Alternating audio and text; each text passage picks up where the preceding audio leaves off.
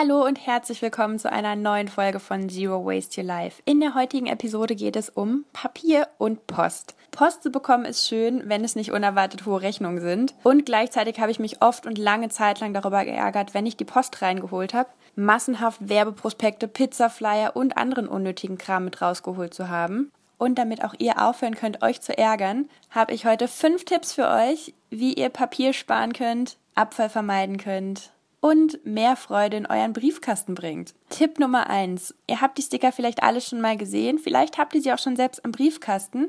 Und zwar die Sticker mit der Aufschrift Bitte keine Werbung. Mensch, mit den Stickern gebt ihr Menschen, die Werbung und Prospekte verteilen, den Hinweis, ich brauche das nicht, ich möchte das nicht und spart somit unglaublich viel Zeug, das ihr vielleicht tatsächlich nur einmal in die Hand nimmt und direkt in die Mülltonne schmeißt. Und letztendlich kann ich für mich sagen, die Angebote, die mich tatsächlich interessieren würden, habe ich wahrscheinlich eh nicht in der Wurfpost. Und wenn ich mich darüber informieren möchte, kann ich das Ganze auch online oder direkt bei meinem Fachhändler vor Ort tun. Tipp Nummer zwei, tragt euch in die Robinson-Liste ein. Klingt erstmal ein bisschen kompliziert. Die Robinson-Liste ist eine gemeinnützige Einrichtung für Verbraucherschutz und sorgt kurz gefasst dafür, dass ihr nur die Werbung bekommt, die ihr wollt oder eben einfach gar keine Werbung mehr.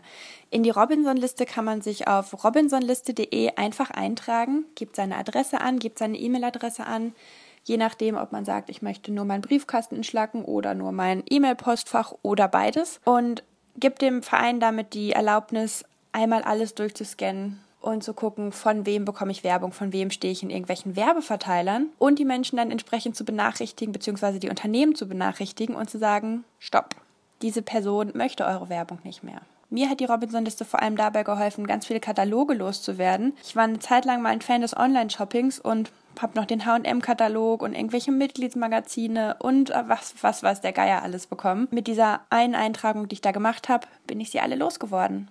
Also, I'm a fan. Probiert's gern aus. Tipp Nummer drei, stellt eure Verträge auf digitale Mitteilungen um. Was heißt das? Schaut einfach mal in eure Verträge für Handy, Strom, Gas, Internet, Versicherung und gegebenenfalls auch in eure Bankdaten, wie ihr eure Kontoauszüge bekommt und checkt mal, ob man da im Online-Kundenportal, das es ja mittlerweile fast überall gibt, umstellen kann auf digitale Mitteilung anstatt von Post. Ich selbst konnte auf diese Weise meine Ordner mit Unterlagen in der Gesamtzahl halbieren. Ich hatte früher acht, jetzt habe ich noch vier. Das ist eine ganz nice Sache, um Platz zu sparen in der Wohnung und um gleichzeitig einen einfacheren Überblick zu haben über seine ganzen Unterlagen. Mir selbst fällt es nämlich viel einfacher, einfach mal meine digitale Ordnerstruktur aufzuräumen, als mich durch irgendwelche Papiere zu wühlen.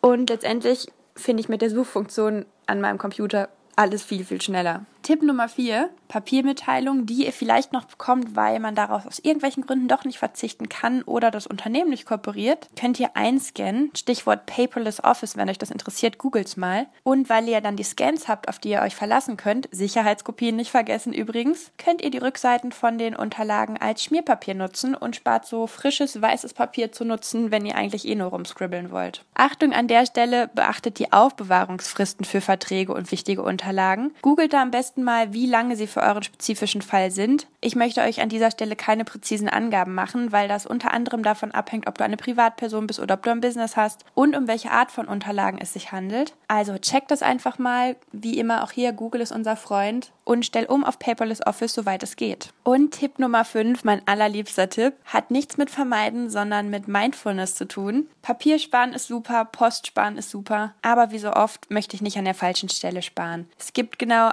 eine Art von Post, die ich richtig, richtig gerne bekomme und das sind Briefe und Postkarten. Urlaubspostkarten, auf denen die immer gleichen drei Sätze stehen, finde ich selbst ziemlich blöd. Über aufrichtige, freundliche Worte von Freunden freue ich mich aber immer mega und liebe es selbst, Postkarten zu jeder Gelegenheit zu verschicken. Mit einer lieben Freundin von mir habe ich sogar seit Jahren, obwohl wir regelmäßig telefonieren und über WhatsApp connected sind, eine Art Brieffreundschaft und finde es super, super schön. Darum möchte ich euch heute dazu einladen, einfach mal eine Postkarte zu verschicken an einen Menschen, der mir lange nicht gesagt hat, dass er euch wichtig ist.